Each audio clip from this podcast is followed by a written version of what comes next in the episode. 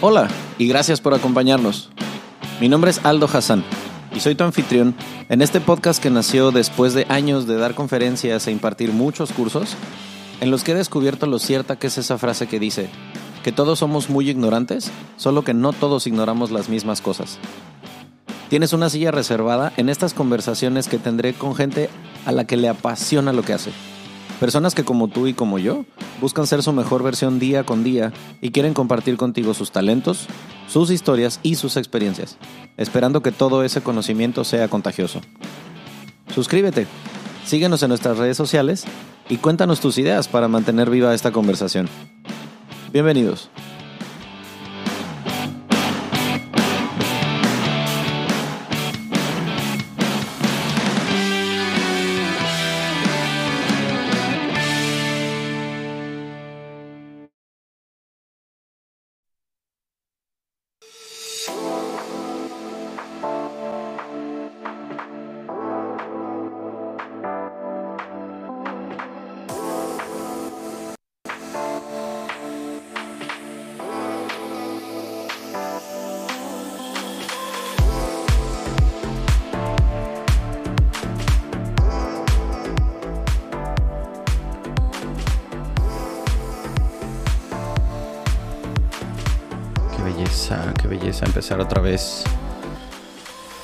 Bienvenidos, bienvenidas. Muchas gracias por escucharnos otra vez. No sé en qué mes del año eh, vayan ustedes a escuchar esto. Lo estamos grabando con mucho cariño en enero del 2023. No sé, ojalá hayan empezado su año bien cabrón contigo y un blond. Ojalá estén cumpliendo sus propósitos de año nuevo. Si se prometieron ir al gimnasio, de veras sí vayan. Si se prometieron hacer dieta, pues aunque sea, engáñense un poquito con que sí van a seguir yendo. Pero mientras tanto, estamos aquí para entregarles una plática que seguramente se va a poner muy sabrosa, porque hace ratito empezamos a platicar, a pelotear algo de lo que vamos a estar hablando aquí. Y les garantizo que va a valer la pena. Así que primero, bienvenida, muchas gracias por hacer espacio en tu, en tu agenda. Hoy tenemos aquí a Dani Zuluaga. ¿Cómo estás, Dani? Hola, mucho gusto. Súper bien, súper contenta y agradecida que me hayas invitado a tu espacio, que está espectacular aparte. Gracias, la verdad es que eh, para eso se hizo el grabarlo, esta cosita, el micrófono, o sea, hace ratito que empezábamos a, a platicar, le decía yo a Dani, pues precisamente la idea de un espacio como este es compartir cosas, es que sea un canal, es que los micrófonos se conviertan en eso, en va a ser un medio por el que van a salir cosas que a lo mejor ahorita tú y yo tenemos idea de que vamos a hablar de cocina italiana y pura madre vamos a terminar hablando de mecánica de trenes. Yo creo que sí, ¿eh? O sea, eso pasa, pero bueno. El Ay. tema, vamos a decir, el tema sobre el que quisiera comenzar antes que otra cosa, les platico que eh, en el trabajo estuvimos hablando hoy un poquito con unos amigos acerca de cómo a veces confundimos como adultos en este rollo de jugar a que ya somos adultos y personas grandes y tal. Y de, o sea, nos confundimos entre qué es el estrés de a de veras, eh, depresión, eh, a lo mejor un duelo que traes ahí medio mal trabajado. Y a todo le queremos poner el mismo nombre, la misma etiqueta. Antes de prenderle aquí al botoncito decíamos, ¿qué pedo con que a todo le decimos tóxico? y pues bueno, ahorita Dani nos va a dar un poquito de background para que sepan eh, por qué está aquí sentada, qué nos va a compartir. Pero de todo esto que dije ahorita, ¿qué te suena con tus pacientes? O sea, ¿qué tan confundidos los ves que llegan con el... Es que yo siento que tengo esto y ni siquiera le tienen bien puesto el nombre a su, a su eh, sensación. Yo creo que de 10 personas que me llegan, 9 llegan con etiquetas. Si, no, si no son 10. Etiquetas como cuáles. Normalmente las personas nos hemos acostumbrado a que en el día a día aprendemos a que la depresión, que la ansiedad, que la bipolaridad que hablamos ahora incluso, y entonces llega alguien, no, pues es que estoy súper deprimido y, y de verdad se cree en esa depresión. Y cuando escuchas su historia, cuando escu- claro que son procesos difíciles que a veces llevan, pero en realidad no tienen un trastorno depre- depresivo o, de ansiedad, en realidad no tienen eso y se lo achacan. Entonces, eh, justamente, y lo hablábamos también hace rato, es muy triste que hoy en día nos, nos hemos acostumbrado a que palabrita que vemos en redes sociales, palabrita que nos la hacemos propia y que nos la creemos tanto al punto de que nos generamos y nos creamos ese trastorno, esa enfermedad y, y estamos en un mundo en donde lo que vemos en redes nos lo achacamos. Ajá. Si ya salió en un meme, seguramente sí lo tengo. sí, total. Ok. Y cuando, cuando tú ves que alguien llega... Ah, bueno, antes de hacerte esa pregunta. Eh, a tus pacientes, ¿qué tipo de terapia les ofreces? Bueno, yo soy psicóloga clínica, cognitivo-conductual de academia. Ok, del librito. del librito, sí. Mm, en realidad en todos estos años que llevo trabajando, llevo tres años pues atendiendo pacientes, bueno, yo creo que cuatro ya, porque antes de acabar la carrera empecé. Em, al principio fue cognitivo-conductual, es una rama de la psicología que me gustó mucho, que me llama mucho la atención porque te ofrece bases muy objetivas y muy bajo la ciencia, bajo un método científico te da herramientas para trabajar ciertos trastornos y ciertos padecimientos que traen las personas. Sin embargo, en el día a día me he dado cuenta de que no basta con un, lo que lees en un libro, no basta con lo que ves que está de moda. que me he dado cuenta de que cada persona es un universo diferente. Y creo que ese es el punto clave que tiene la psicología que aunque puedes aprender y estudiar mucho sobre el comportamiento humano, cada persona es un mundito. Entonces, cuando te sientas a hablar con ellas, te das cuenta de que no puedes tratar a 10 personas de la misma forma. Y gracias a eso me decidí salirme un poco de toda esta parte académica y empezar a, explorar otras cosas. Entonces, eh, tengo otras herramientas como el tapping, tengo otras herramientas como el mindfulness, la meditación, que también, y también tienen estudios científicos ya hoy en día que nos comprueban que sí sirven, que sí funcionan. Las medicinas ancestrales, por ejemplo, también nos ayudan. Y pues en el hablar con cada persona voy viendo qué le sirve y le voy ofreciendo pues diferentes terapias, ¿no? Entonces, claro, doy psicoterapia.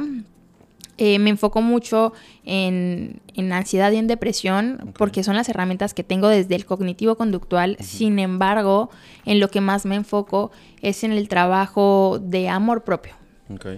¿Por qué? Porque siento que siempre hay como un hito importante en las en todos los seres humanos que empieza con el amor.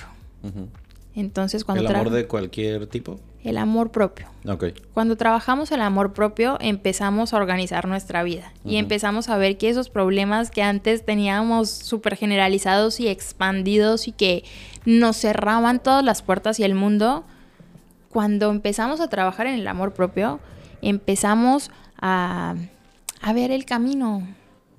Y esos problemas que antes veíamos gigantes y que nos nublaban la cabeza y el camino, empiezan a irse como esparciendo y, nos van mostrando desde el amor. Y como, como psicóloga conductual, ah, corrígeme si estoy mal, porque mm, obviamente yo no soy psicólogo, em, entiendo que la diferencia que puede tener un psicólogo conductual con alguna otra rama o alguna otra, mm, no sé, este tipo de terapia, es que tratas como de enfocarte más en modificar un comportamiento, modificar a lo mejor un, sentimiento que desata una sensación y, o sea, como llevar de la mano a lo mejor a tu paciente para que no llegue el incendio hasta el techo, sino que cuando se empiece a quemar el bote de basura sepa cómo apagarlo él solo, más o menos. Sí, eh, la, la, psicología cognitivo-conductual lo que hace es llegar al pensamiento que está siendo disruptivo y cuando hacemos el cambio de pensamiento hay un cambio en la conducta.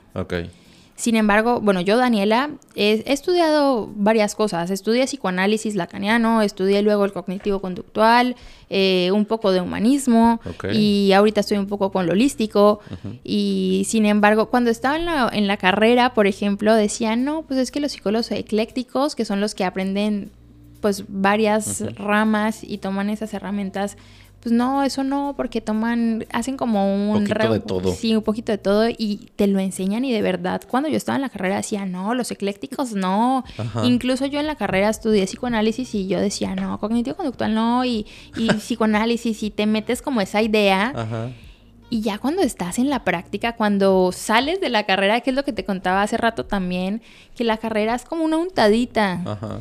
Pero después con lo que sigues estudiando, que te que profundizas. ya lo que ves en el mundo real, nada que ver. Lo que ves en el mundo real, nada que ver. Claro que los libros te ayudan, claro que los profes te ayudan, pero no hay nada como tener un paciente enfrente y que te cuenten, que te abran su corazón y que te digan, mira, me está pasando esto y no sé, no tengo ni idea cómo hacerle. es que creo que eh, esto lo va a escuchar gente que sea, que haya estudiado educación, administración, abogacía, arquitectura, administración de whatever. Y yo creo que es un síndrome muy común de que si no trabajaste durante tu carrera y te, te, dedicaste solamente a aprender como esponjita, el día que sales y te toca tu primer caso, tu primer proyecto es como, no mames que seguía de aquí. te pegas contra el muro, dices, ¿qué? ¿Qué es esto? O sea, esto no se parece nada al examen que me hacían en el salón. Y sí, o sea, ya todas las aristas que ves, se los digo porque ustedes y yo que no somos psicólogos, te imaginas como que, ah, bueno, pues a lo mejor ellos, no sé, hacen roleplay o dinámicas o qué sé yo, güey, nada que ver ya cuando tienes al paciente quebrándose porque le pasó algo súper cabrón. Y yo admiro mucho de las psicólogas y los psicólogos esa facilidad que tienen, o bueno, que desarrollan para así portarse bien estoicos y súper ecuánimes cuando a lo mejor te están contando algo bien cabrón. Que yo como psicólogo sería de, no mames que te pasó eso. y veo que los psicólogos son así como, ah, ok, ¿cómo te sientes con eso? ¿Qué te hace sentir eso? a mí, o sea, cuando yo practicaba la abogacía y iba a la cárcel y escuchaba las historias bien oscuras de la gente, a veces salía con dolor de estómago, de cabeza, insomnio. Me costaba mucho trabajo separar las dos cosas. No, fíjate que al principio te pasa. Bueno. Salud por las historias oscuras que nos cuenta la gente. Al principio te pasa mucho. Es algo que, como tú dices, vas desarrollando. Yo al principio me quería sentar con mis pacientes a llorar. Pues Así que me acuerdo, eso también te lo contaba de chisme hace rato, pero la primera persona que vi eh, de verdad la señora se puso a llorar y, yo para no llorar, me paré, agarré una caja de Kleenex que había al lado y en lo que me paré por la caja como que respiré.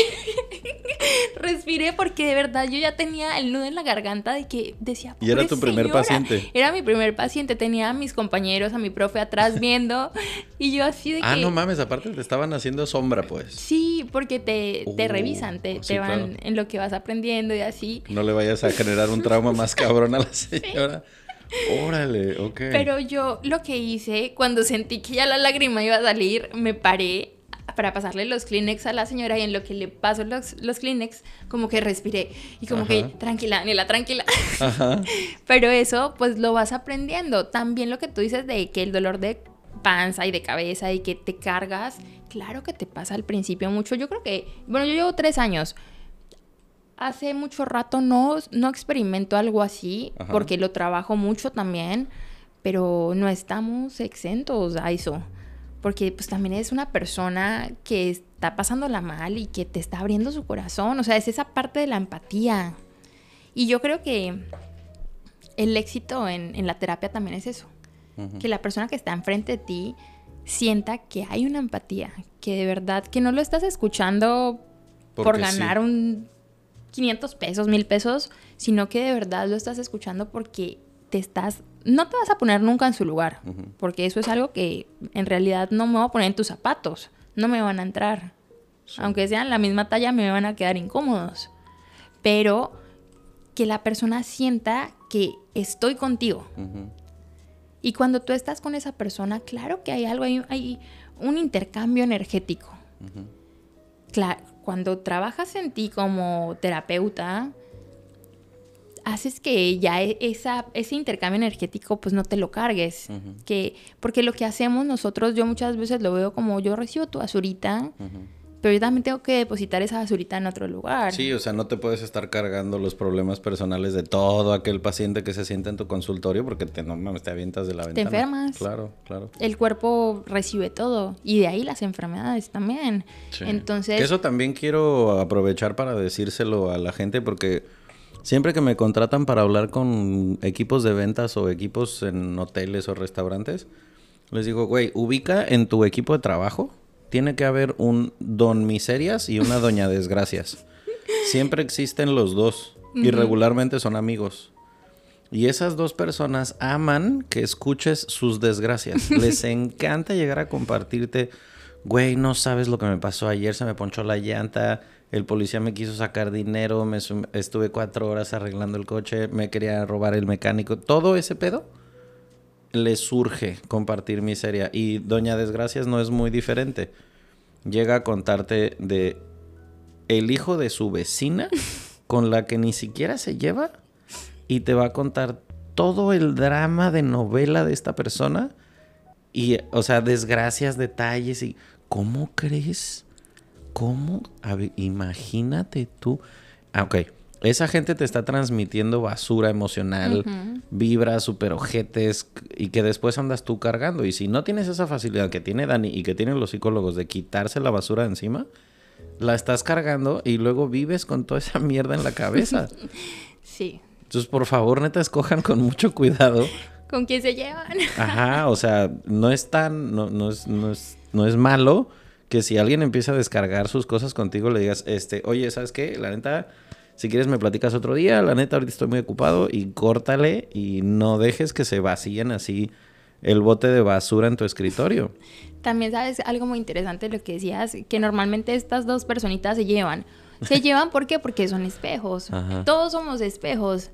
Y también, déjame decirte una cosa, si llegan contigo siempre a platicarte, a platicarte sus desgracias es porque algo tienes que espejear ahí. Entonces también es llama tuya trabajar. Sí, porque pues eh, vamos a ir construyendo la escalerita que nos va a llevar al tema principal que nos tiene aquí juntos, pero, o sea, claro, ya lo he dicho en otros podcasts, tu, ¿cómo es? Your vibe attracts your tribe. O sea, somos, piénselo así, somos como una estación de radio. O sea, Dani es una antena de radio, yo soy otra antena de radio, usted es una antena de radio a su vez. Y entonces, imagínate tú que vas en tu coche, ahorita que a lo mejor me estás escuchando en el coche, y tienes ganas de escuchar música en inglés. Y sabes que eso pasa en la estación 96.1. Ok, si quieres escuchar música en inglés, pues difícilmente le vas a poner en el 88.4, ¿verdad? Porque no va a llegar la señal. Bueno, sin temas demasiado pachecosos es exactamente lo mismo con la gente de la que te quieres rodear. Es decir, va a llegar la sintonía de gente que vibra igual que tú. Entonces, si tú eres don desgracias o doña miserias, esa gente vas a estar atrayendo. Si eres gente que le roba lana a los demás, que se aprovecha cuando puede, que ve la forma de joderse al otro para tú obtener un beneficio, es muy probable que tus amigos sean iguales que tú. Pero ¿qué sucede? Eso mismo que estás diciendo. Nota quién se te acerca. Es que es eso, observar. Porque muchas veces nos pensamos que estamos muy bien en muchos aspectos. Y de repente, no sé, me, me, pasa mucho con personas que me llegan y con amigos y amigas que me dicen, el otro día estaba hablando con alguien y me dijo, ay, es que las personas que me ven, como que siento que me ven que no soy suficiente. Ok. Y yo, ¿cómo? Te lo dicen, o que no, no, pero es que como que sus actitudes y no sé qué. ¿Ellos te ven así o tú te ves así? Ajá, la, la No, no, no, yo me veo, pero no, no había caído en cuenta de que ella se ve así. Órale. Entonces, ¿quién te ve realmente así o quién se está comportando así? Porque muchas veces pensamos que estamos súper bien y nos empiezan a llegar estas personas a mostrarnos, a reflejarnos lo que hay muy adentro que no logramos ver en esta parte consciente. Ahí es donde está nuestro trabajo, ahí es donde está el, día a día observar nuestros comportamientos, nuestros pensamientos, nuestras actitudes. Porque a veces estamos... A mí me acaba de caer un ladrillazo súper bueno. A ver, cuéntanos. Claro, lo que pasa es que, o sea, a ver, eh, tengo un muy buen amigo. Si escuchas esto, sabes que me refiero a ti, pero no voy a decir tu nombre. Hola. es, es una persona que está el 100% del tiempo a la defensiva. O sea, vive con la idea de que todo el mundo se lo quiere chingar. Si a alguien se le queda viendo feo en un semáforo, se pone así, en modo a la, reptiliano a la defensiva. Pero lo mismo, o sea, es, es increíble cómo puedes estar comiendo con él y si suena su celular y es un teléfono que no conoce, se pone de, así, neta, en modo... De una Así, altera, ¿no? Se altera. Y, y, el 99% de las veces le quieren vender una línea telefónica o una tarjeta de crédito, pero el güey es como, ¿por qué me están hablando? ¿Quién es? ¿Qué pedo? Este número no lo conozco y tú sabes quién es, así, ¿no? Y wow, o sea, yo, yo ya hace mucho tiempo que ya no digo absolutamente nada. Lo que tenía que decir lo dije en su momento y ya, ¿no? Ya no es mi chamba. Pero a lo mejor tú conoces a alguien que es igual. A lo mejor conoces a alguien, eh, no sé, que es muy chismosa. O conoces a un güey que es eh, súper pedota y que tiende mucho a las adicciones. Y, por qué siempre te busca a ti? ¿Por qué nada más a ti te habla para salir a la peda? ¿Por qué la persona que solamente quiere salir al desmadre siempre te busca nada más a ti? Porque obviamente pues sienten tierra, tierra fértil contigo. Para todo. Sí, y porque también es un espejito. A lo mejor ay, si te busca la más chismosa, ay, no, pero es que yo no soy nada chismosa, no, pero hay algo, hay algo que, pues por algo soy psicóloga. Sí, claro. por eso te estás riendo. Sí, no. sí, el amor al chisme. Exacto. Salud por eso. es el chisme bien encausado, la psicología. Sí, está chévere. y ya que, o sea, ya que tú hablas con tus pacientes y tal, ¿cuánto tiempo pasó? de esta primera mujer a la que te tuviste que parar por Kleenex para que no viera que te ibas a romper en llanto, al día de hoy, ¿cuánto tiempo ha pasado desde entonces? Cuatro años. Cuatro años. Sí. Ok, de esos cuatro años, ¿en qué momento comenzaste a trabajar en lo holístico? En lo holístico estoy hace tres años. Yo cuando me graduó de la universidad, haz de cuenta que como un año antes de graduarme, empiezo a trabajar, eh, bueno, nos ponen a hacer estos trabajos que llevaban pacientes a la universidad y los atendíamos y era como nuestro primer contacto. Yo era muy amiga de, un semestre más arriba. Entonces yo siempre me metía a sus prácticas, a escucharlos y aprender. Siempre fui muy curiosa por eso. Y los profesores me dejaban entrar y me, me instruían mucho. Después entró como a hacer prácticas profesionales en una clínica de adicciones que se llamaba SEA, ya cerró por la pandemia. Y ahí hice mis prácticas como seis meses, casi, sí, como seis meses, y de ahí me contrataron. Cuando me gradué, me contrataron y seguí siendo psicóloga de ahí.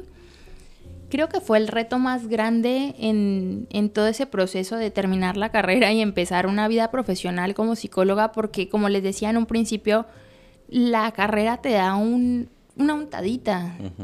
Y de ahí tienes que seguir estudiando y teniendo más herramientas. No trabajando con adictos, o sea, me imagino cada cosa que ves ahí. Cosas impresionantes, escuchas, ves cosas porque también, pues es una clínica de, de adicciones en donde también es muy empírica.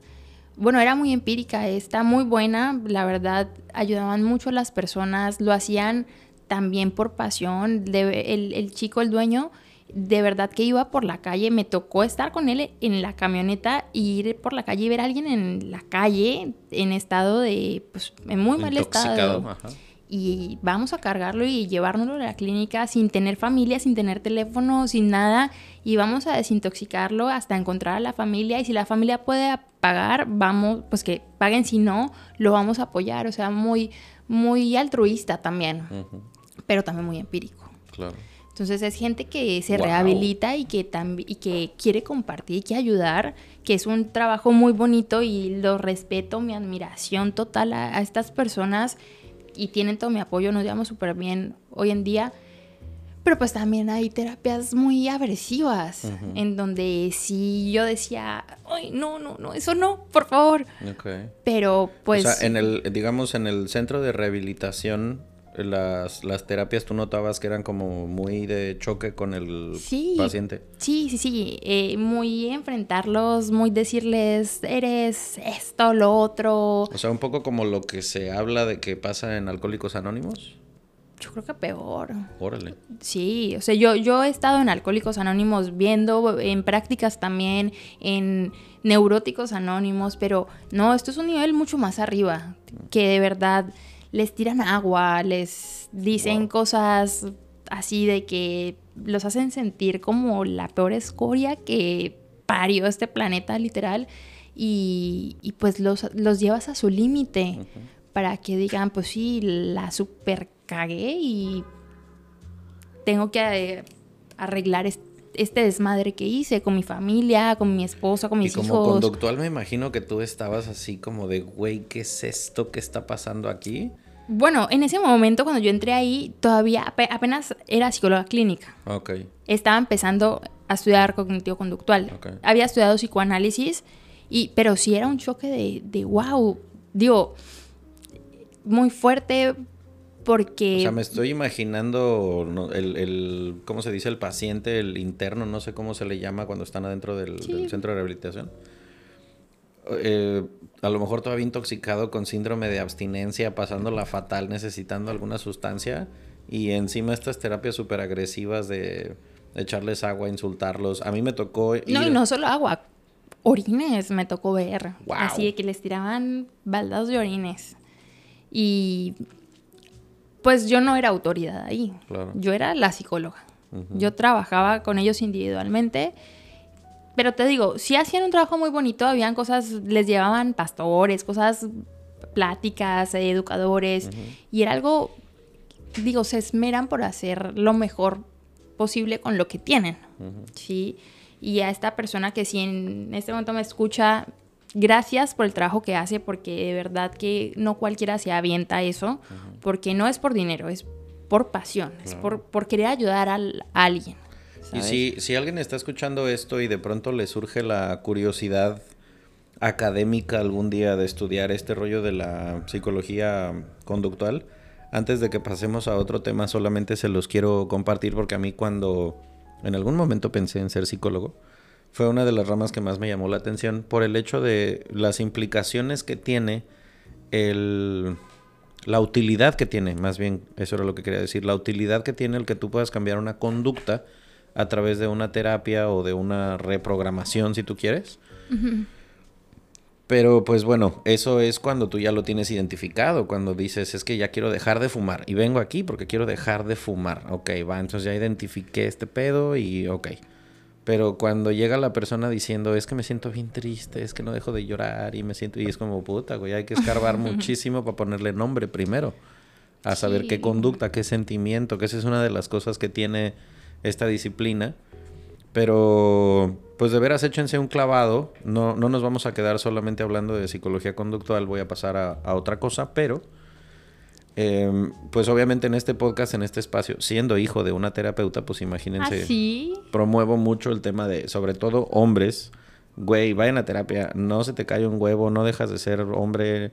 nada, o sea, neta, solamente es un espacio de desahogo muy chingón en el que Em, como que, ¿cómo, ¿cómo decirlo? Cuando hay una nube de pensamientos a lo mejor que te están nublando la visión, el psicólogo o la psicóloga, la chamba que hacen es abrir una ventana para que se vaya el humo y te queda el cuarto súper nítido y empieces a ver las cosas más claras. Pero tú solo con cerebro de Bob el constructor y tratando de resolverlo todo, no, güey, hay cosas que no se puede. No hay nada como tener ese espacio para poder hablar y decir, me siento así y que no me juzguen, que no me digan. ¿Ya te ha tocado ese güey que tienes que así con cincel y martillo abrir para que empiece a sacar las cosas? Claro, claro que sí. Oye, y de verdad. Es el cliché, ¿no? Como con las psicólogas de que, o sea, con el, cuando tú eres mujer y el paciente es hombre, les cuesta mucho trabajo abrirse. Bueno, mira, hay, hay cierto filtro también no recibes a cualquiera y cualquiera no te recibe a ti. Claro. Entonces, lo primero es una llamada telefónica, oye, necesito terapia, quiero ir a terapia, ¿cuánto cobras? Ah, bueno, pues te digo en la sesión, veámonos, pero llámame primero o te llamo. Y hablamos y vemos qué tal nos llevamos. Sí, veo que qué tal habla, qué tal, como que si hay ese clic, ¿no? Se llama rapport. Entonces, cuando nos vemos la primera vez, es ver si la persona de verdad tiene la confianza y se abre, porque no es lo mismo hablarle a tu mejor amigo o a tu novio o a tu mamá, hablarle a una persona completamente desconocida y contarle tus mayores miedos, tus mayores dolores, todo lo que hay en tu corazón que no se lo cuentas a nadie por pena, por miedo, porque te juzguen. Entonces llegar con alguien y contarle eso y pues debe haber esa conexión. Pues sí, claro, pero es que también luego se chingan dos tequilas y se lo andan contando al bartender.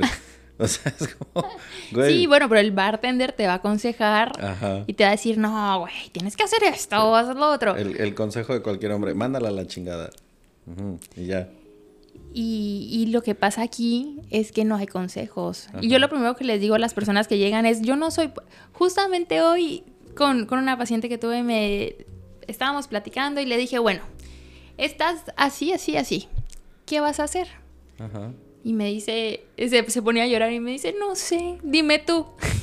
Y entonces me, pongo a reír y le dije, acuérdate que no soy tu consejera. Ajá, ajá. ya nos reímos las dos. Claro. no Te tendría que cobrar un chingo más para darte consejos. Sí. Ajá. Y es que imagínate, o sea, yo soy un ser humano como tú, como el, como tú que me estás escuchando, como cualquier otro.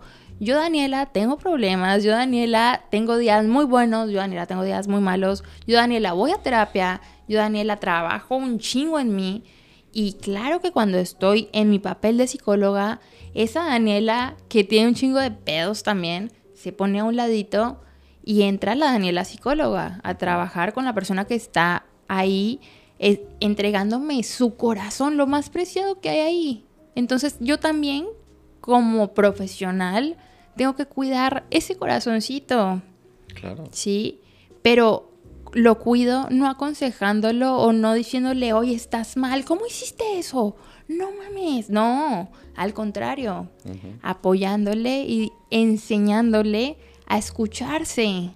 Claro, sí, pues es que la función que tienes a fin de cuentas en la vida del paciente, pues es, es esa compañía de vamos a caminar por este aro de fuego, pero yo te agarro de la mano, vente, no te pases tú solo, ¿no? Yo le digo, ¿te vas a montar en el tren conmigo?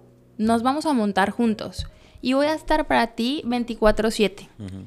Y en el momento en el que estés súper bien, me vas a hablar y te voy a apoyar y te voy a echar porras. Y en el momento en el que estés súper mal, también te voy a echar porras. Claro. Y te voy a dar la mano. Pero no esperes un consejo de mí. Ni esperes un regaño de mí. Bueno, a veces sí hay que jalar las orejas, ¿no? Pues, pero, pero no en juzgar, no en juzgamiento, sino más bien para que observen y se den cuenta qué es lo que están haciendo que no les está funcionando y hagan algo diferente. Y eso lo hago con mis pacientes, pero también lo hago en mí.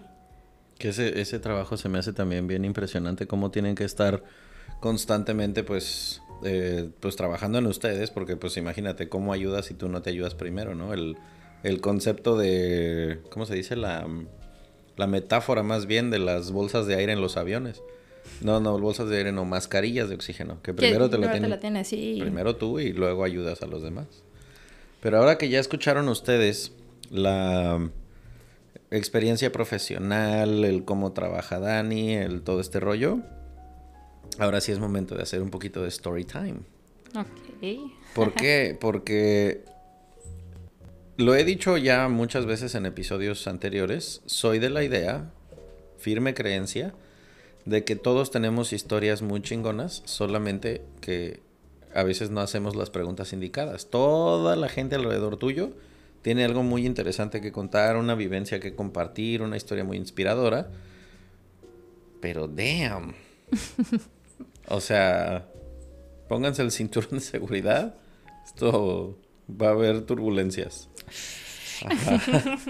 Entonces, ya estás viviendo en México, que creo que nunca lo dijimos, pero bueno, eres colombiana. Estás viviendo en México y de pronto empiezas a sentirte mal, empiezas a ir a médicos, empieza un proceso totalmente diferente a como lo estabas llevando antes. Y ahorita les voy a decir este puente a dónde es, a dónde nos lleva después. Pero, ¿cómo, cómo recuerdas, cómo vives, cómo percibes ahora que ya pasaste todo eso? ese, ese calvario que te tocó vivir? ¿Cómo lo vivo ahora? Con gratitud. Hoy en día sí, sí agradezco todos los días por cada situación, cada persona, cada sentir emocional y físico de, lo que me pasó. Y pues sí, eh, Story Time, eh, soy colombiana, hablo muy mexicano por si no se dieron cuenta. Llevo 11 años viviendo en México. La mexicanización ya fue completada. Ya, me encanta. Solo no puedo con el chile, pero me encanta. es que, a ver, también aquí a los niños desde los 3 años les damos dulces que pican. No, ya sé. O sea... No sé cómo le hace, Te lleva mucho ventaja el... El Mexa, porque estamos mal de la cabeza, güey. Le ponemos chile hasta la cerveza. Piénsenlo, estamos mal. Ajá. Sí, pero bueno. Llegué hace 11 años. Eh, Estudié primero eh, licenciatura en español y literatura en Colombia. La dejé a la mitad la carrera, me vine para acá. Empiezo a estudiar, bueno, empecé, llegué pues como cualquier extranjero en búsqueda de una mejor vida, en búsqueda de mejor trabajo. Allá en Colombia pues se me hizo muy complicado en un momento. Mi mamá ya vivía acá por trabajo igual, mi hermano igual. Me traen eh, empiezo a trabajar, pero mi idea siempre fue estudiar. Yo siempre quise estudiar y fue así como de mi mayor meta, así, cuando yo estudie y tenga una licenciatura es como que mi hito en la vida. Pues empiezo a trabajar, se me olvida la meta, empiezo a generar algo de dinero, no mucho, pero empiezo a generar, a vivir mucho mejor que vivía en Colombia y se me perdió la, la idea de estudiar. Pasan como cinco años hasta que me enfermé. Ahí fue cuando conocí a Ale, una muy buena amiga de nosotros. Y en esa vez caí al hospital y dije, no puede ser posible. Traía mucho estrés laboral, que de hecho por eso estamos aquí. Más adelante vamos a platicarles de eso. Pero traía mucho estrés laboral, entraba a las 6 de la mañana, salía como a las 3, 4 de la tarde, a veces después como a las 5 o 6 volvía a trabajar, trabajaba en un gimnasio. Pero pues era mucho trabajo, mi relación de ese entonces no estaba nada bien, no comía, entrenaba mucho, había pasado de que de pesar 100 kilos, porque cuando llegué a México entré en depresión, entonces subí a 100 kilos, toda una historia que si les cuento nos quedamos días, pero eh, había bajado ya de peso y estaba muy enfocada como en bajar, en bajar, en bajar, entonces entrenaba mucho, no comía, fumaba mucho cigarrillo y caí en en una desnutrición eh, hospitalizada. Estando ahí, llega Ale, que es nuestra amiga que la amo y que si me escuchas te amo, gracias por todo. Y me dice, güey, haz algo con tu vida. ¿no? Ella y mi mamá, que mi mamá siempre es mi, mi motor. Siempre me, cuando me desenfoco, me agarra y me da dos cachetadas y a ver, pon los pies en la tierra, ¿no? Renuncio a mi trabajo, saliendo de la clínica renuncio y tenía ahorros, dije voy a estudiar porque mi meta para venir a México fue ahorrar y estudiar. Tenía algunos ahorros, no mucho, pero pues voy a las universidades. Obviamente yo quería que quería la mejor universidad. No podía pagarla, entonces dije, bueno, Salle, tampoco pude pagarla, entonces busqué otra universidad.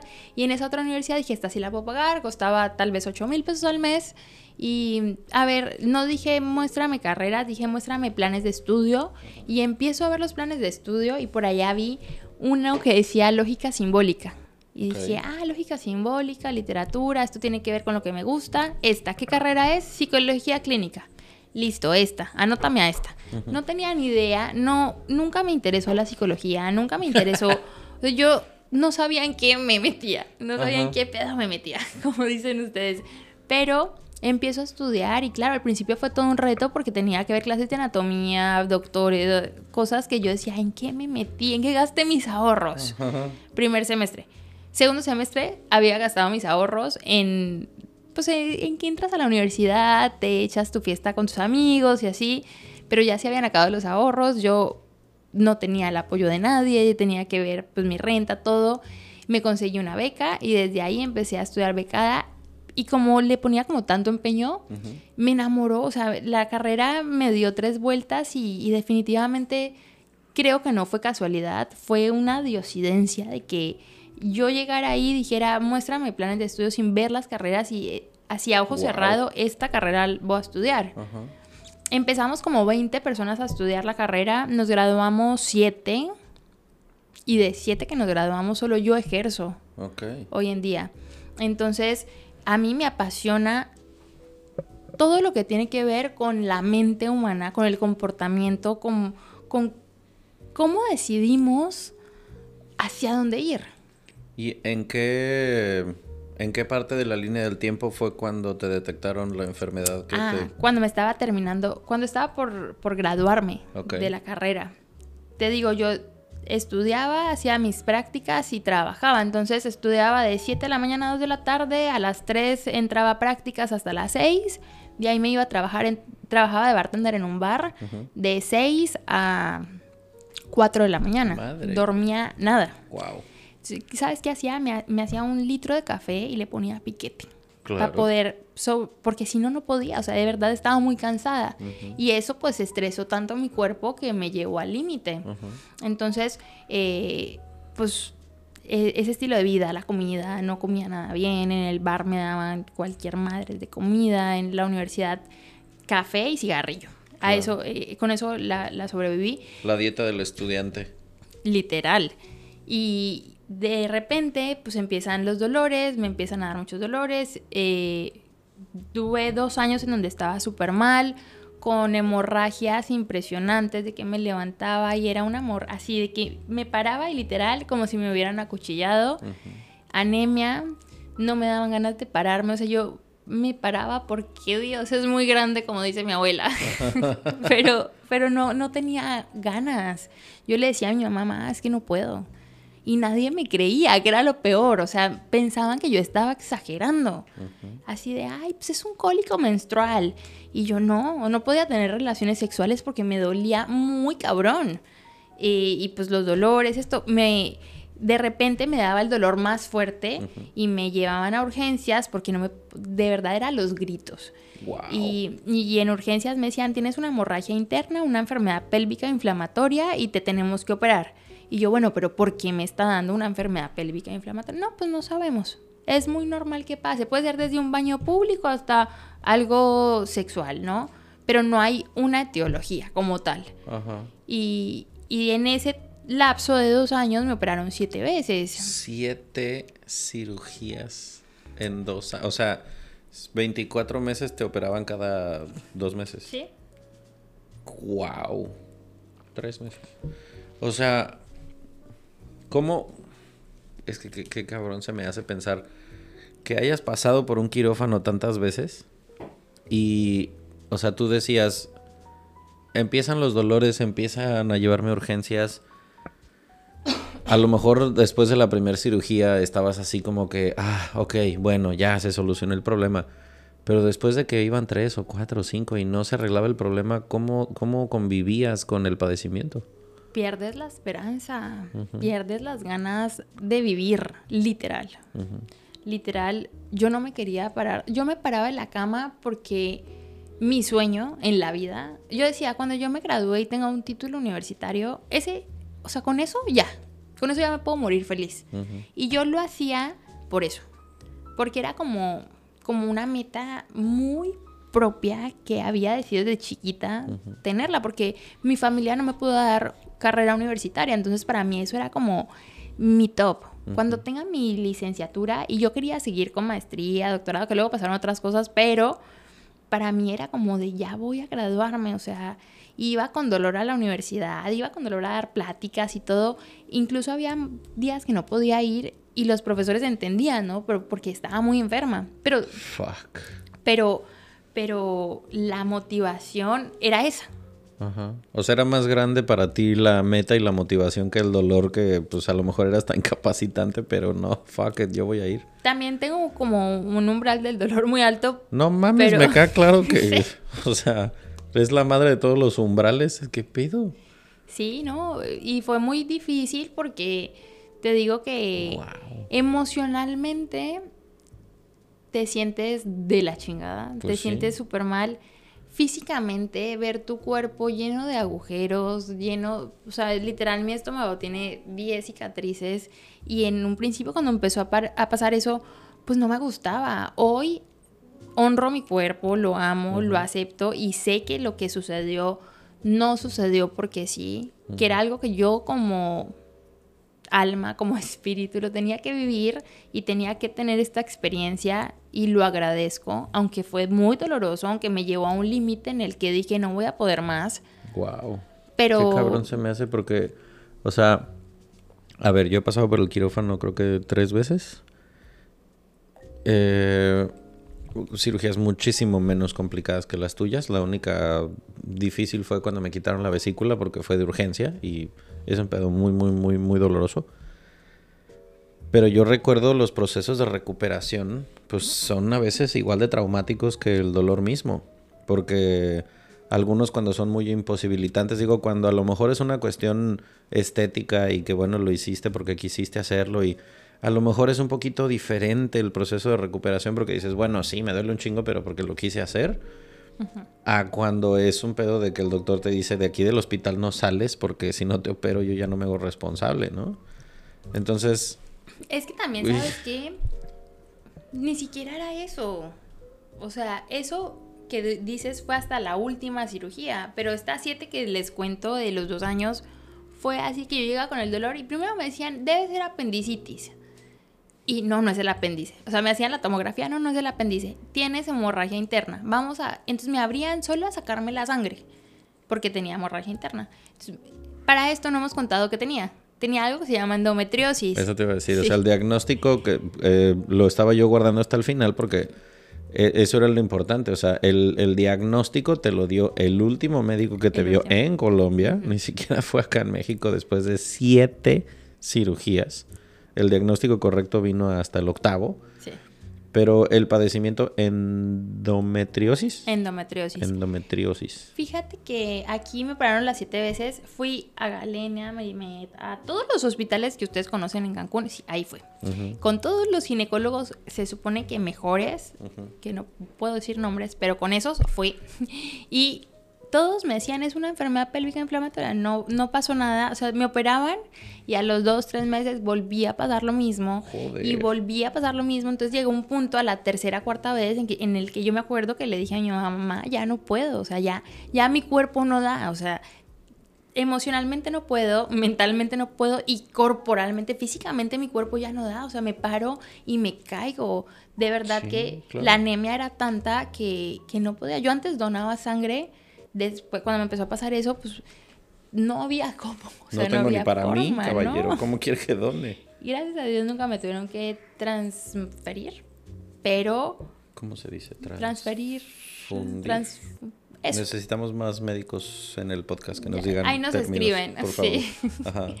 Pero, pero sí fue muy fuerte, porque anímicamente te sientes muy mal. Eh, pues la esperanza se muere y dicen que la esperanza es lo último que se debe morir. Entonces, imagínate. Y yo estaba graduándome en la universidad, creo que eso fue lo que más me motivó. Voy a Colombia, eh, un viaje así de que de cumpleaños, diciembre, y mi mamá me dice, ve a un ginecólogo que es el mejor de allá, a ver qué te dice, porque pues no es normal que lleves dos años así, ¿no? Pues y voy y en la consulta me dice, Dani, tienes endometriosis, no sé cómo, en siete cirugías no te lo han detectado y te quedas aquí, te voy a operar ya. Y yo así, ¿cómo? Entonces me operó, salí de cirugía, el doctor feliz, Dani, súper bien, nos fue súper bien. De cuatro grados que hay de endometriosis, tenías el tercero. O sea, estuvimos a punto, si nos hubiéramos esperado un poquito más, llegas al cuarto y el cuarto se vuelve cáncer. Joder. Me dijo, estuvimos, o sea, fue perfecto en el momento en el que llegaste, te, ya te quité toda esa sangre, porque la sangre se acumula. Te dan hemorragias internas cada mes que te llega tu periodo, se acumula la sangre y se vuelve piedra. Entonces imagínate piedra, piedra, piedra cada mes y se vuelve una piedra que al final es inoperable. Entonces me dijo, te la pude quitar toda, te cautericé todos los puntos endométricos y te puse un dispositivo porque el 30% de las mujeres que les da endometriosis vuelven a recaer. Entonces te puse un dispositivo para que no vuelvas a recaer y para que estés bien. Hasta el día de hoy estoy sana, soy una mujer totalmente sana. Comparto mi historia para que las personas, las mujeres que viven esto, también sepan. Claro. Porque hay mucha desinformación con respecto al tema. Imagínate, yo estuve en Cancún dos años, siete cirugías, los mejores doctores en las mejores clínicas y no me diagnosticaron esto. Y es una enfermedad que le da a más de el 30% de mujeres y que no saben por qué, porque normalizamos los cólicos menstruales. Hmm. Entonces nos llega el periodo, ay, tengo cólico menstrual, me va a costar un ratito. Claro. Pero en ese cólico no sabes, o sea, a veces tenemos el umbral del dolor muy alto, como a mí me pasó a mí, y ese umbral del dolor oculta la verdadera, el verdadero síntoma que es de la endometriosis. La razón, no mames, claro. Es que, mira, eh, no te lo había platicado antes, pero el eh, grupo más grande que escucha el podcast en su mayoría son mujeres. Es 65% son mujeres. Entonces, eh, pues sí, o sea, es que esto es muy valioso que lo escuchen porque como dices, también están muy acostumbradas a que somos ese, este, esos polos opuestos, hombre-mujer, de el hombre me duele tantito la cabeza y nos tiramos con cobijas y hielo y ciérrame la ventana porque me lastima la luz. Y las mujeres es como, ah, o sea, sí, me rompí la cadera y traigo el ligamento roto, pero X, güey, o sea, puedo trabajar perfectamente. O sea, se, se acostumbran a vivir con dolor significativo muy cabrón. Sí. Y a veces caen en este rollo de la desatención de cosas como lo que dices, ¿no? De, bueno, camuflar con, ay, pues ahí tómate un 5 tómate una buscapina y ya con eso se te pasa y a lo mejor traes un pedo mucho más complicado. que digo, afortunadamente este médico encontró la razón, encontró y doy gracias por la vida de ese señor y sus manos y agradezco todos los días por él porque pues hizo algo que muchos doctores antes no hicieron. Y como, o sea, a mí se me hace súper valioso lo que dijiste de, hoy, hoy entiendo que esto tuvo que pasar por algo, que ese es el, el, segundo puente que quiero construir entre todo esto que hemos hablado hasta esta brecha a la que quiero llegar, que es en donde quiero que nos estacionemos un rato. Porque Dani me compartió una experiencia que ella tuvo cuando saliste de la última cirugía. Sí. Que esa experiencia cambió un así le dio un giro como grados, así sí. un, un, un, pedo así no como de salto acrobático. Sí, sí total. Qué pasó después de esa cirugía les voy a contar qué pasó después de esa cirugía pero antes de eso quiero contarte que después de todo ese proceso que les acabo de contar dejé de tomar medicamentos porque me di cuenta que los medicamentos también ocultan el dolor y creo que eso también es importante decirlo ahorita que estamos tocando el tema y que muchas veces se nos hace muy fácil ir a la farmacia y, ay, venga, me tomo una pastillita para el dolor, ay, me duele la cabeza. Me, me duele la cabeza, venga, tomémonos algo. Lo único que hacemos es ocultar el dolor y permitir que lo que está pasando crezca sin darnos cuenta.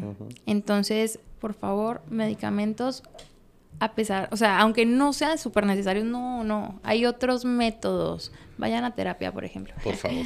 por favor. Y después de lo que pasó es que cuando salgo de cirugía en la anestesia, el doctor así de, no, quedaste súper bien, felicidades, eres una guerrera, no sé qué, bla, bla, bla, ya no tienes nada, te deje el dispositivo. Y yo así como de, ah, chévere, gracias. Esto es lo que me han dicho siete doctores atrás, eres el octavo no te creo. Claro. Y, literal, o sea, yo no me la creía. Yo dije, en dos meses me va a volver a pasar. Sí, porque pues era el antecedente que ya llevabas con tantos doctores. Sí, y literal, al otro día, o sea, aparte fue súper perfecto porque al otro día me habla mi mejor amiga de toda la vida que se llama Mariana Piñeros, que amo y adoro, que ojalá Hola Mariana Piñeros. No, lo va a escuchar a huevo, se lo vamos a mandar porque lo escuche. Y me habla Mari y me dice, oye Dani, mis tíos están haciendo ceremonia de cacao, es una meditación profunda donde conectas con tu niño interior. ¿Tú ya habías escuchado que existían las ceremonias de cacao? Nunca. Nunca, yo no tenía ni idea que era eso. Sabía, eh, había escuchado de las meditaciones y aún así nunca había ido porque yo era psicóloga cognitivo-conductual en donde... manual. Sí, donde tienes que saludar de tal forma a tu paciente y hacerle llenar tal formato y... Ajá, sí, sí. Y, yo, ¿qué es eso? Entonces ya me dice... la cosa. Súper. Entonces yo como, ¿qué? ¿Qué es eso? ¿Será que voy? ¿Será que no? Me dice, no, vente, no sé qué. Y todavía llegué. Ah, no, yo todavía le dije, no, Mari, yo que voy a ir a eso. Eso es puro cuento. Eso es pura charlatanería. No, ¿cómo? Vente, de verdad que es súper bonito. Y dije, bueno, pues, ah, me dijo, pues si no te gusta, por lo menos compartimos ahorita que estás en Colombia.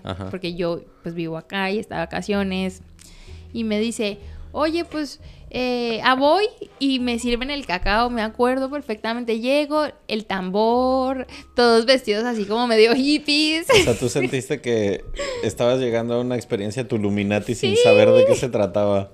En el centro de Pereira, la ciudad donde soy. Y yo, pero yo así de que el tambor y aparte empieza a tocar con el tambor y la voz no era como la más bonita y yo así como de, ay no, ¿en qué me metí? Me sirven el cacao y dije, ahora, ahora me tomo esto y voy a alucinar.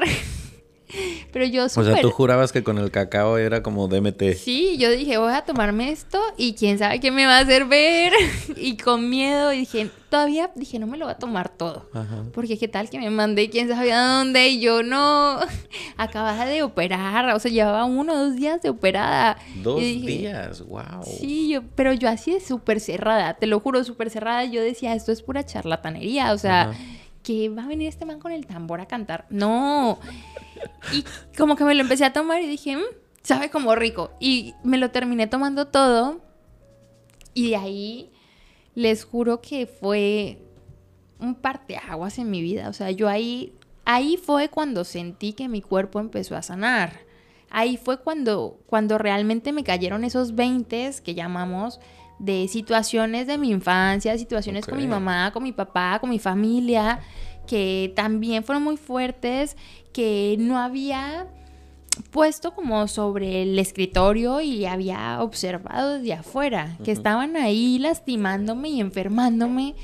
En ese momento, en esa ceremonia de cacao, y les agradezco a esos tíos que amo con toda mi vida en este momento, porque ahí fue cuando me mostraron que hay un camino diferente y que no necesariamente tiene que ser bajo un método científico, que hoy en día está comprobado con el método científico que, no tiene que ser académico a lo mejor. Exacto.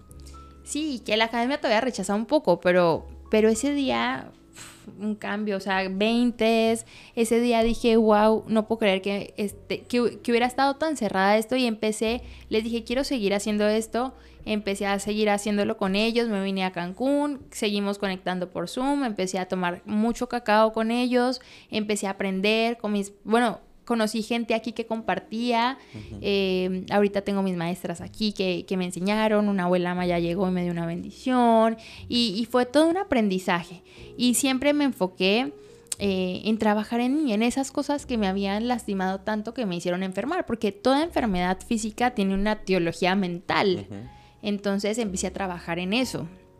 Y cuando empiezo a trabajar en eso, pues se abrieron todas las puertas que hoy en día puedo vivir y experimentar y contar y compartir, ¿sabes? Porque no solo es decir, ay, sí, yo viví esto, es compartir y, y precisamente lo que tú decías ahora, todo lo que pasó, hoy en día agradezco todo lo que pasó y mucha gente a lo mejor me escuche y diga, ay, qué masoquista. No, no es que masoquista, es que hoy comprendo que lo que viví, que esos dolores horribles, porque eran horribles. No mames, o sea.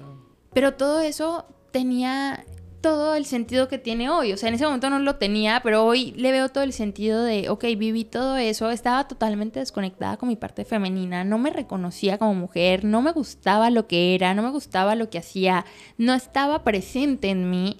Y todo eso me llevó a conectar con mi ser, a conectar con mi amor propio que hablábamos en un principio y me permite hoy en día compartirlo con mujeres que no se han dado cuenta de eso y me permite compartirles, enseñarles y, mostrarles que de verdad hay un camino en donde sí puedes sanar sin medicamentos, sin fármacos, sin químicos, que puedes conectar contigo desde tu propio ser, que puedes encontrar esa medicina en ti y lo agradezco. Lo agradezco y si lo tuviera que repetir, lo repetiría. ¿Sabes? Wow.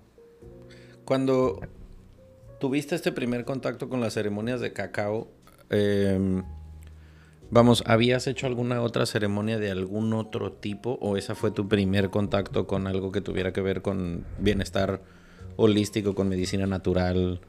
Bueno, había hecho Cambo y había hecho Shanga como cuatro años atrás. Okay pero lo había hecho como de una forma muy recreativa con mi mamá, en ceremonia sí, pero no con la conciencia de estoy el cambo es lo que en México conocemos como sapo, ¿no?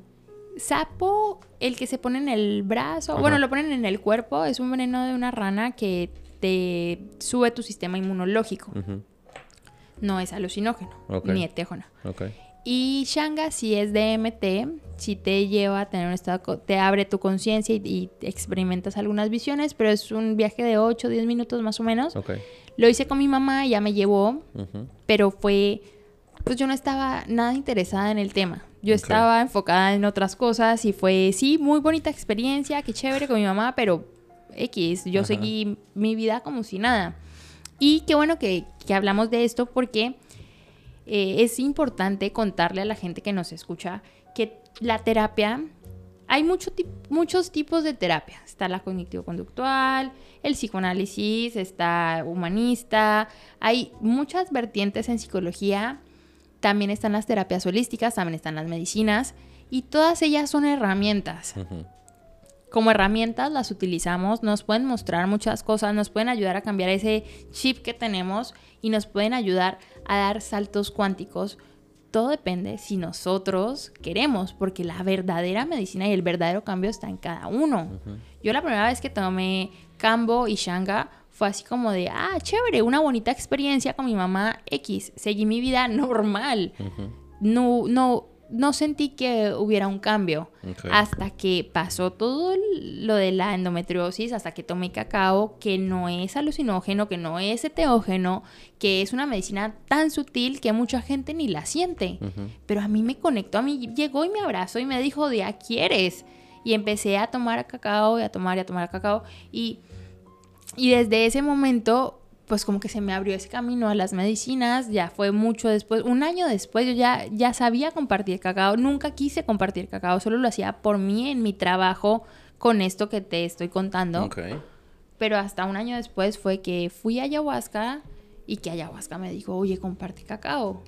Y yo así de, ¿cómo? Yo, psicóloga clínica, cognitivo conducto, o sea, aparte, cognitivo conducto, que es como que pesa, el cargo pesa, ¿sabes? sí, yo que tengo mi título, que estudié, que me esforcé, que tengo diplomados. y yo así de que me, van a decir esta vieja, ¿qué es esto? Es pura charlatanería y no sé qué. Y yo peleaba, era una pelea interna hasta que dije, pues sí, va. Y se ha abierto un camino hermoso, un camino muy amoroso, muy de aprendizaje para mí y, y de compartir. Entonces, ¿Cómo, eh, ¿Cómo, es una ceremonia de cacao? O sea, digamos el, el ABC de cómo, cómo funciona, a diferencia a lo mejor de otras ceremonias o de otro tipo de eh, medicinas que puedas tomar.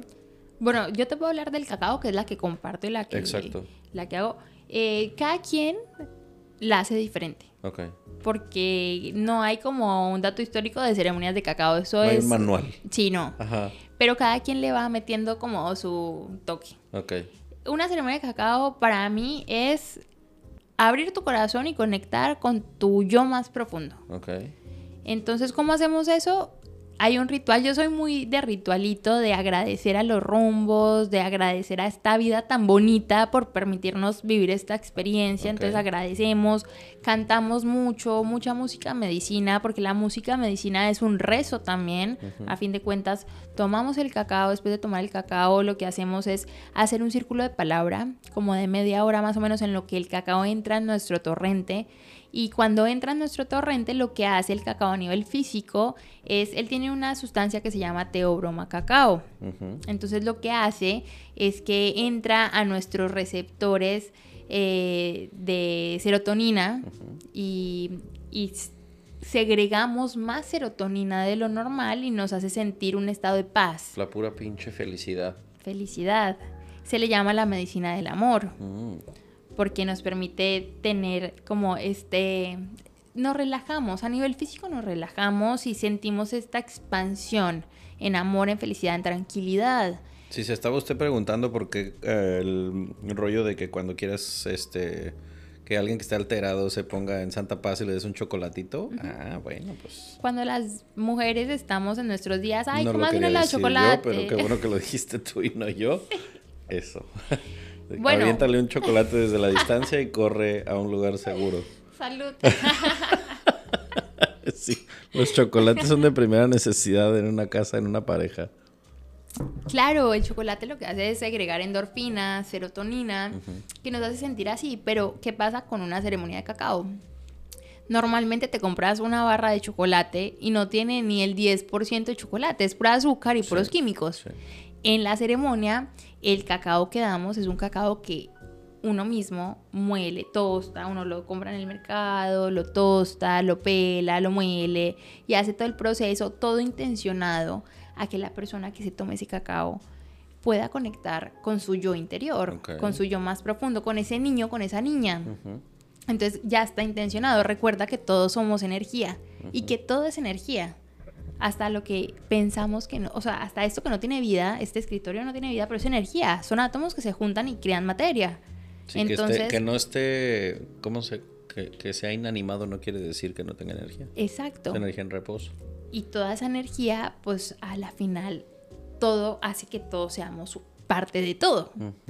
Entonces, cuando hacemos el cacao de manera ceremonial, desde el principio se está intencionando, se está rezando, se le está cantando el cacao es una medicina muy sutil, muy amorosa y muy abundante.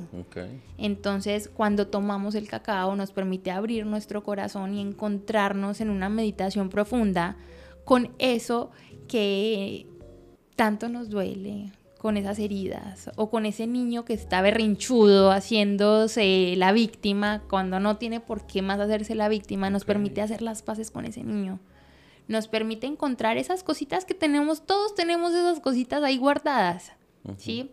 Entonces, eh, yo creo que es lo bonito del cacao, aparte de que a nivel físico previene infartos, por ejemplo. O sea, es la medicina del amor, es la medicina del corazón, tanto a nivel espiritual, emocional, como a nivel físico. También previene lo haces, ¿Lo haces en grupos grandes, pequeños? Lo hago desde individual hasta grupos de... He tenido, pues, los grupos más grandes 40, 45, no tantos. ¿Y son sesiones cortas? Cuando es individual nos tardamos unas dos horas.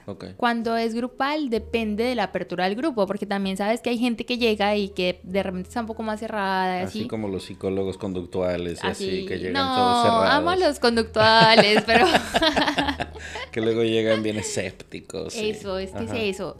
Y es justamente también... Sí, a mí cuando yo doy team buildings, que yo no mames, no es terapia de ningún tipo, o sea, es un team building, cabrón, o sea, es para reforzar lazos entre colaboradores. Y así ves la actitud de, ay, sí que me va a enseñar a mí este pendejo, ya podría estar en mi oficina. pues claro, sí, o sea, la gente que tiene el, vive en constante resistencia a todo mundo es un pendejo menos yo. ¿Sabes qué les digo yo a las personas que vienen a tomar cacao conmigo? Que dejen de lado todas las creencias, que dejen de lado todos los aprendizajes y que realmente lleguemos como niños, como ese niño que se maravilla con nada. Ese niño curioso. Exacto. Claro. Y que, y que se permita experimentar el sentir que nos regala el cacao, porque es algo muy bonito y como es todo un ritualito en el que damos gracias a los rumbos, en el que tocamos tambor, hago sound healing con, con cuencos tibetanos y con gong. Entonces es todo un viaje muy bonito. No mames, qué padre. Justamente hace unos días estaba aquí sentado mi hermano Osvaldo Cañes eh, él hace también terapias eh, sound healing con varios instrumentos y tal.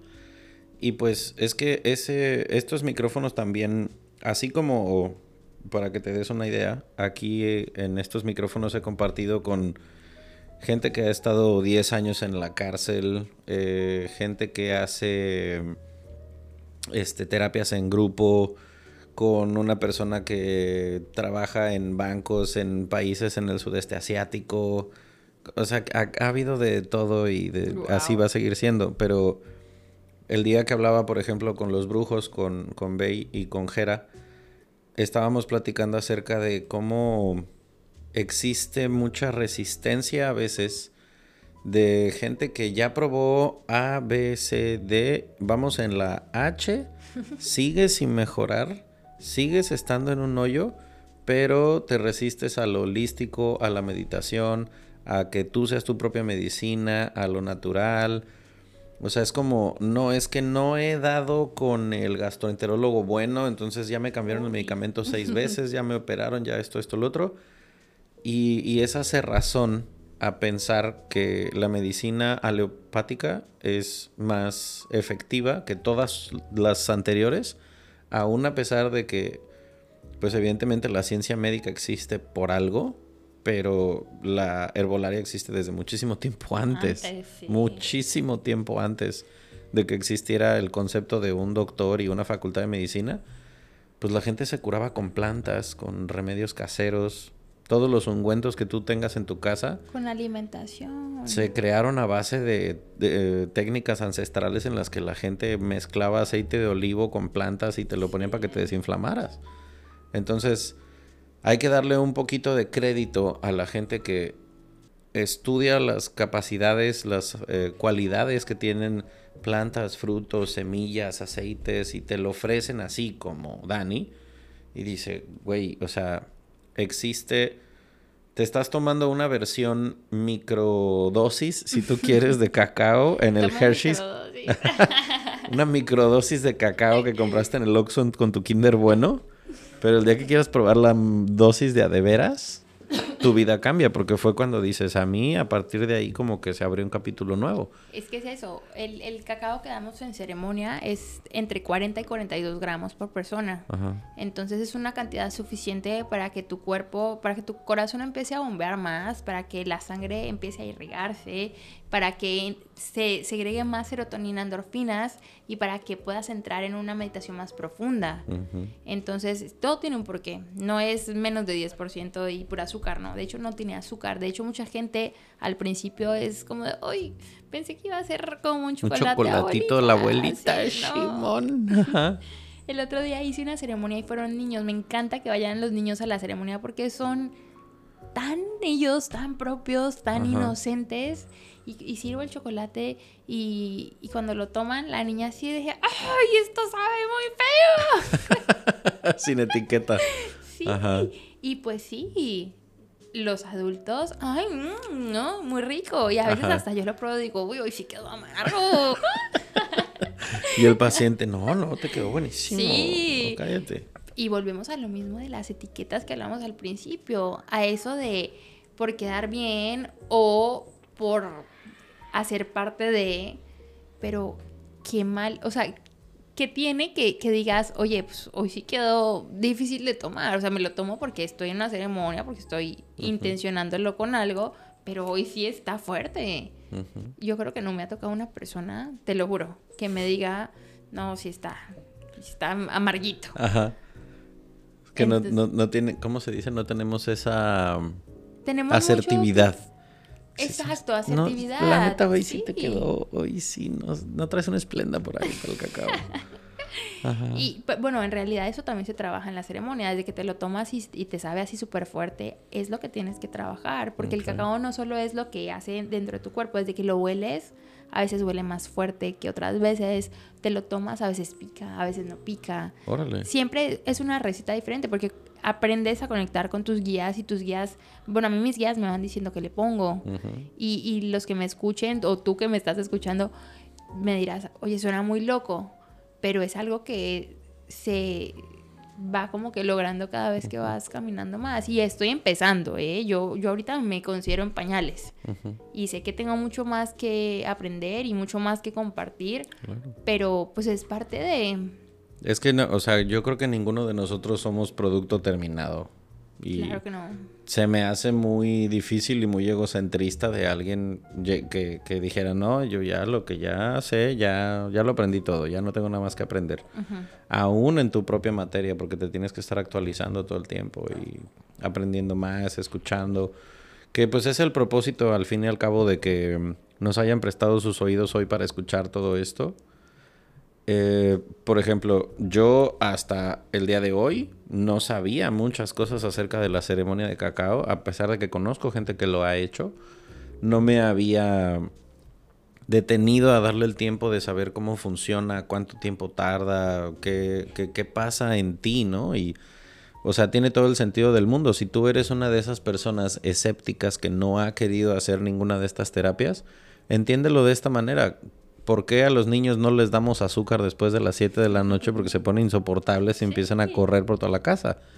Bueno, a un adulto le va a pasar lo mismo si en lugar de darle un punto uno de chocolate en una barra que compras en una tienda, le das cacao natural, pues obviamente va a haber reacciones físicas en tu cuerpo que te lo están explicando aquí la experta y es se van a liberar eh, neurotransmisores en tu cerebro, te va a empezar a latir el corazón más rápido, el flujo sanguíneo, o sea, vas a estar en un estado de euforia. Y ese estado de euforia al que no estamos acostumbrados a llegar de modo cotidiano solamente con respiración y tal, bueno, hay una sustancia natural salida de la Pachamama, cabrón, que te ayuda a que llegues ahí. Y puedes encontrar cosas cuando estás en ese estado de conciencia distinto en el que vivimos suprimidos en el cortisol del estrés de todos los días. Además, el cacao es un antidepresivo natural por excelencia. Entonces, justamente hace rato que empezábamos a platicar de todas estas etiquetas que nos ponemos de es que tengo depresión y me siento súper deprimido cuando me pasó algo súper X que sí duele, pero que no es depresión clínica. O no, tengo mucha ansiedad porque estoy estresado por tal tema X, pero que en realidad no es ansiedad, que simplemente es a lo mejor mucho ruido mental de un tema que me causó conflicto y que me generó ese ruido mental, empezamos a generarnos estas etiquetas y por cualquier cosa ya nos medicamos. Saquen las clonas. Saca el ribotril. Dime, sinceramente, ¿cuántas personas conoces tú que toman eso para dormir? Que toman eso para relajarse, para estar bien en el e día. Este, este programa lo escucha mucha gente que se dedica al tema de las ventas, al tiempo compartido, a todo ese rollo.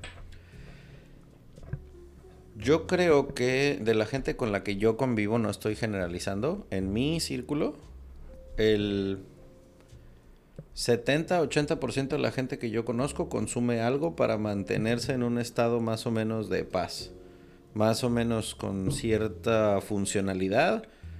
Es el, en el rollo de ventas y de tiempo compartido, el alcoholismo está cabrón, pero también la el consumo, por ejemplo, de marihuana, de barbitúricos, eh, bueno, cocaína también, dices, no seas mamón, güey, ¿cómo es que puedes trabajar tan torcido de la boca? O sea, a mí me ha tocado ver cosas bestiales en el ambiente en el que yo me desenvuelvo, en varias empresas, ni siquiera solo en una.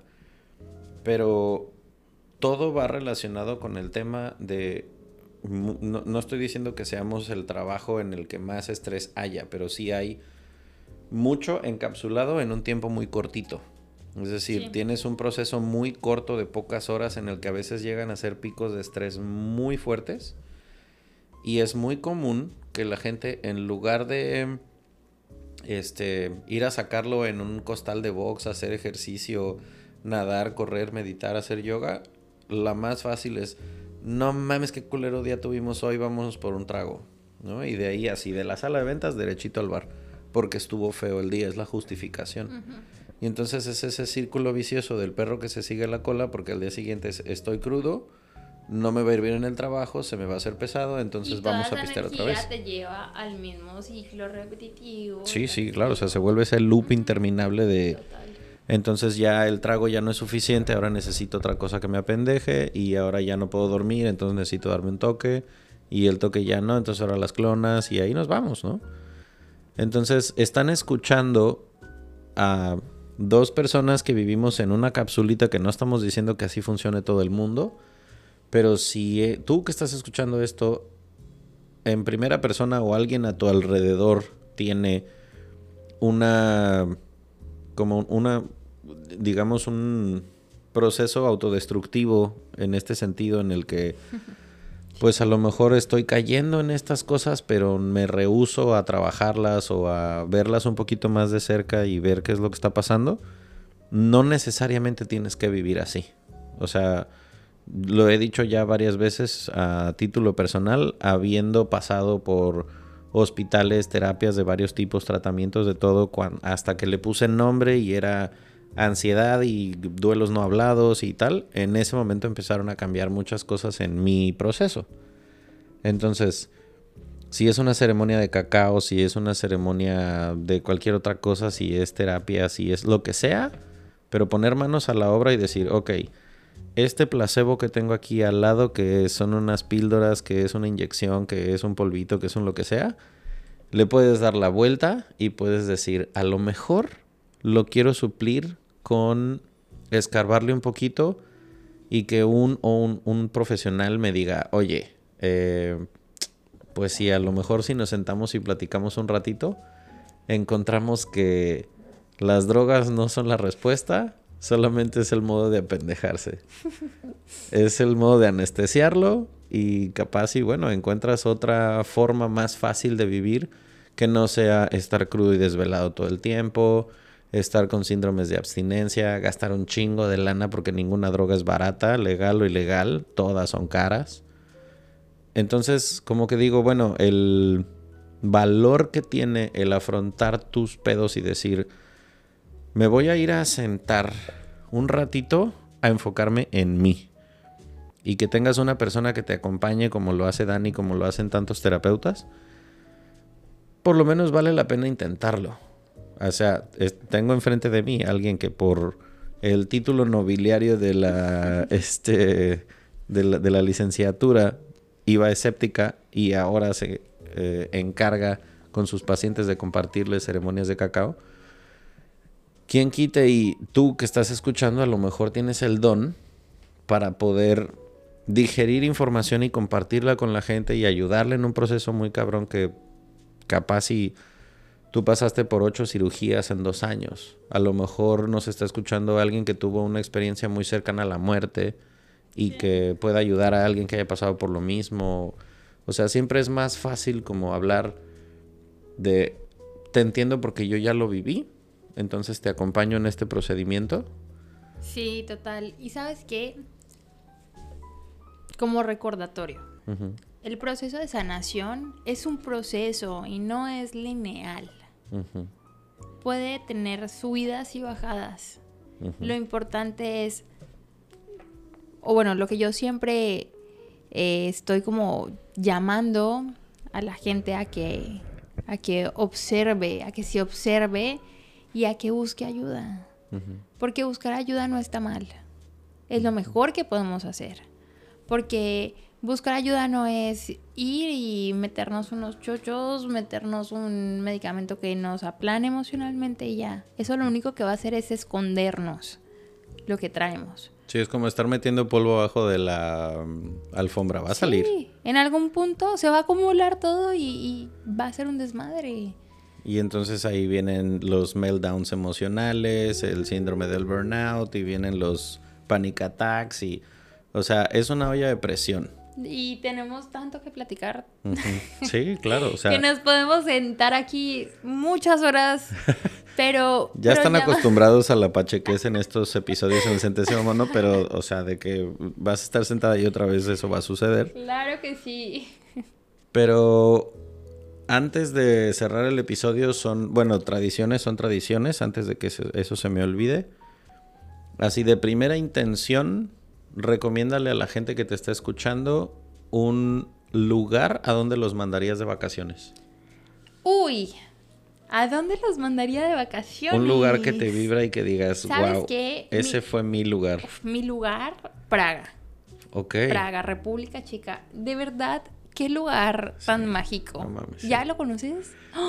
Eh, voy a hacer un paréntesis de dos minutos para contar una historia en República Checa, pero ahorita lo hago. Primero cuéntanos por qué República Checa.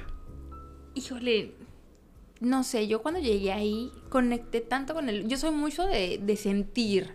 Y, y, llegué ahí y sentí que ese era un lugar que me acobijó digo, también me gusta mucho la lectura y Kafka.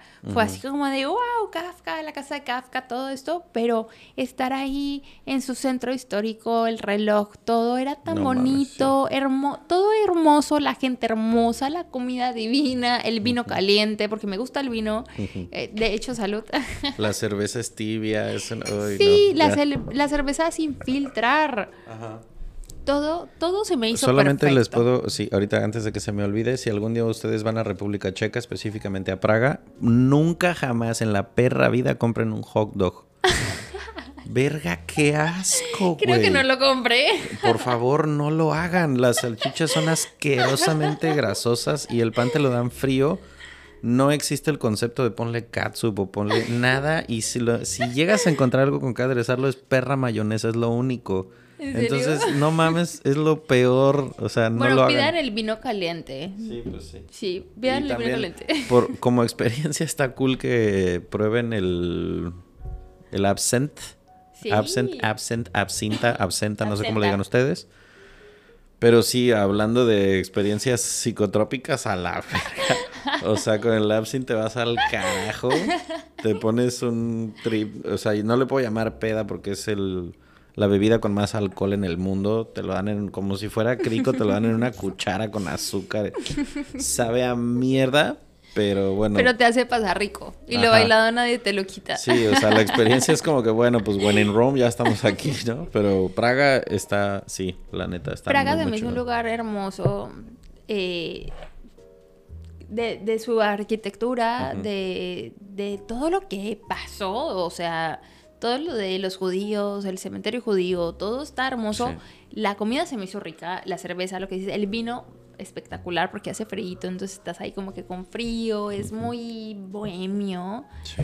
Y no le pongan cuidado de lo de los perros. Ah, Ustedes pruébenlo, tienen que vivir la experiencia. No, es que no mames. Todavía me acuerdo. Aparte llegamos tarde, era lo único que estaba abierto. Yo tenía un chingo de hambre, así mordido de güey. La gente que me conoce bien sabe que yo con hambre soy un peligro. Para que yo haya dicho, güey, prefiero dormirme con hambre que comerme esta chingadera, neta están muy malos. segunda pregunta de las tradiciones de, segunda de tres. Ah, un libro que tú digas, yo siento que mientras más gente lo lea, estaría más padre. Más gente debería leer este libro. Ay, ese sí me la pones muy difícil. Mira, el libro que, considero mi top libro eh, se llama La insoportable levedad del ser de Milan Kundera. Milan Kundera es un gran escritor para mí. Creo que no hay libro que, de él que no me guste. Pero La insoportable levedad del ser es una novela que en novela te enseña cómo lo que es leve se vuelve insoportable. Entonces te enseña cómo los picos de la vida son tan necesarios. Hmm, que tantas veces rechazamos eso de ¿por qué a mí? No, es que no es por qué. Aprende que es necesario, es necesario vivir eso que te hace tocar fondo para dar ese salto cuántico. Disfruta la bajada, es parte de la subida. y de verdad que ahorita hablando de eso, como consejito, así como el sobradito, como decimos en Colombia. El pilón. El pilón, aquí le dicen el pilón, el sobradito. Eh, ¿Sabes qué? Cuando estemos tocando fondo, mucha gente, o sea, muchos, y me incluyo porque también me, me, ha pasado, es como de, ay no, y me quiero morir y se me viene el mundo encima y no tengo, no tengo como por dónde irme, pero aprendamos a agradecer. Gracias porque estoy viviendo esto, gracias porque no tengo un peso en el bolsillo, gracias porque me quedé sin trabajo, gracias porque me terminó, o porque le terminé, o porque lo encontré con otra o con otro. Gracias por esto, porque lo que estamos viviendo hoy que nos duele, no sabemos qué es el maravilloso mundo que se nos va a abrir mañana. Sí, por ejemplo, no sé por qué me nació compartir esta parte, pero... Eh cuando yo me regresé de España a vivir a México, mi idea siempre fue regresarme a España. Me quería quedar haciendo lo que estaba haciendo allá. No, no sé si me quedó un mail por mandar. O sea, hice todo lo que en mis manos estuvo para conseguir entrevistas de trabajo. No conseguí ni una. En México me pasó lo mismo. Fui a Ciudad de México, fui a Monterrey, a Guadalajara a buscar trabajo en el tema deportivo. No encontré absolutamente nada una sola perra puerta no se me abrió. Y yo me acuerdo cómo renegaba y cómo decía, no mames, es que no es posible que en un solo lugar no me hayan contestado. Pero es que yo, ahora que lo entiendo, lo traigo a colación por lo que decía Dani, hay que aprender a agradecer cuando también te está yendo lo que tú crees que es mal. Porque yo renegaba y decía, no puede ser que sea tan difícil encontrar un lugar que le interese que yo trabaje con ellos. Sí.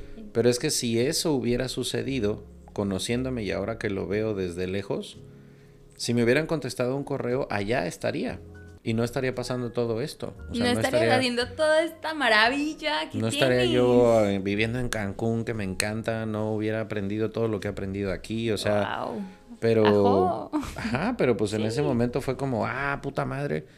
Y después dije, ah, ok, y por eso no me contestaban correos, porque allá no era.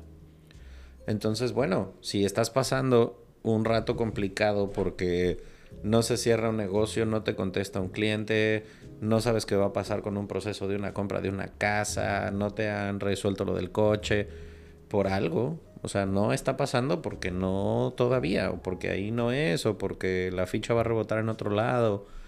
Pero eso, o sea, aprender a agradecer que el proceso tiene ups and downs. Y por eso son divertidos los juegos mecánicos.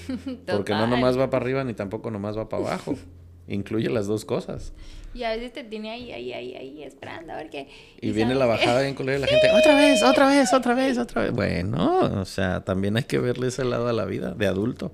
No, y háblenos, de verdad que estamos aquí para eso, para apoyarnos. La tercera sería eh, ya te pedí libro, lugar y mm, alguna película y o serie que tú digas, estaría padrísimo que la gente viera esto, sea popular, actual, sea lo que sea, que a ti te haya gustado mucho. ¿Película o serie? o documental. Ah, bueno, documental. Ajá. El de los honguitos fantásticos de Netflix. ¿Cómo? ¿Así se llama? Sí. Sí, honguitos fantásticos. Creo que sí. Ok. Tal vez chécalo ahí, por favor. Sí, claro. si tan solo hubiera una página que nos les pudiéramos preguntar cualquier cosa. Miren, sí la hay. Así como dijiste, ah, honguitos. honguitos fantásticos.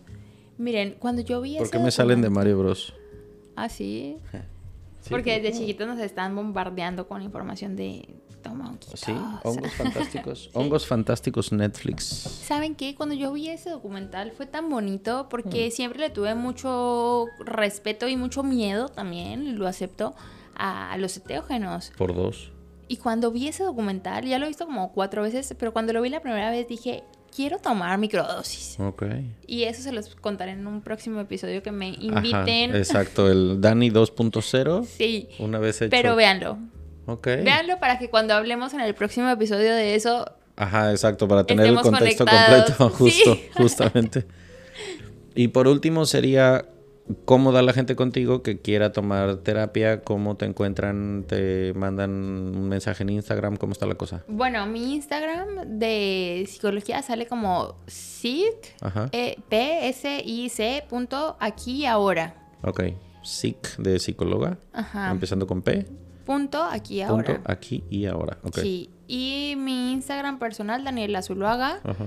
Eh, pero... Con Z, por favor con Z, sí, Z U L U A G. Pero ahí lo ponemos. Yo creo que cuando compartas Sí, en el copy ahí van a estar, pero digo para que sepan, porque más de una va a decir, un momento. Digo, porque eh, evidentemente mucha gente aquí en la Riviera Maya lo escucha. Por cierto, agradezco a toda la gente que nos escucha en otros países. Eh, porque está muy chido saber que esto lo escuchan en otros lados. En, No sé quién, pero alguien nos escucha en Colombia. O sea, también tenemos audiencia allá. Vamos a compartirlo en Colombia. Sí, señor. Este, pero pues bueno, no necesariamente tienes que estar en Cancún para poder ir a una terapia. Hay mucha gente compartiendo estas herramientas en todos lados. Sí. Y pues nada, este lo vamos a dejar hasta aquí por ahora, porque hay que dejar algo para el episodio 2 y 3 y así. Eh, ¿Qué te gustaría compartir antes de que nos vayamos? ¿Algo que quieras decirle a la gente que te está escuchando? Aquí siempre hay una tercera silla, que no es metáfora. Ahí está la tercera silla para la audiencia. Bueno, lo que yo les quiero decir es que recuerden que todas las respuestas a lo que están pasando las encuentran en el amor. Nice. Sí, sí, sí. El amor es la respuesta no, hay mejor forma de terminar con el episodio. Muchas gracias por escucharnos. Eh, manden sus mensajes. Manifiéstense qué tema quieren que toquemos en el siguiente episodio. Y también una cosa que quiero decir antes de que nos vayamos es que si han escuchado algún episodio en el que quieran que toquemos, eh, o, perdón, que, que, quieran que volvamos a invitar a esa persona, porque sé que va a pasar, por ejemplo, contigo, es cosa de que nos digan qué tema quieren que abordemos o yo me quedé con la duda de esto, esto, lo otro y mira, yo encantado de que volvamos a hacer episodios con todos los ya invitados porque amo las segundas partes de los episodios. Así que nada, gracias por escucharnos, nos vemos en la que sigue. Dani, muchas gracias por tu tiempo. Gracias a ti. Qué sabroso platicar contigo y esperemos que se hayan quedado con muchas cosas chingonas. Yo me quedé con muchas, de eso se trata. Nos vemos en la que sigue, pásenla chido.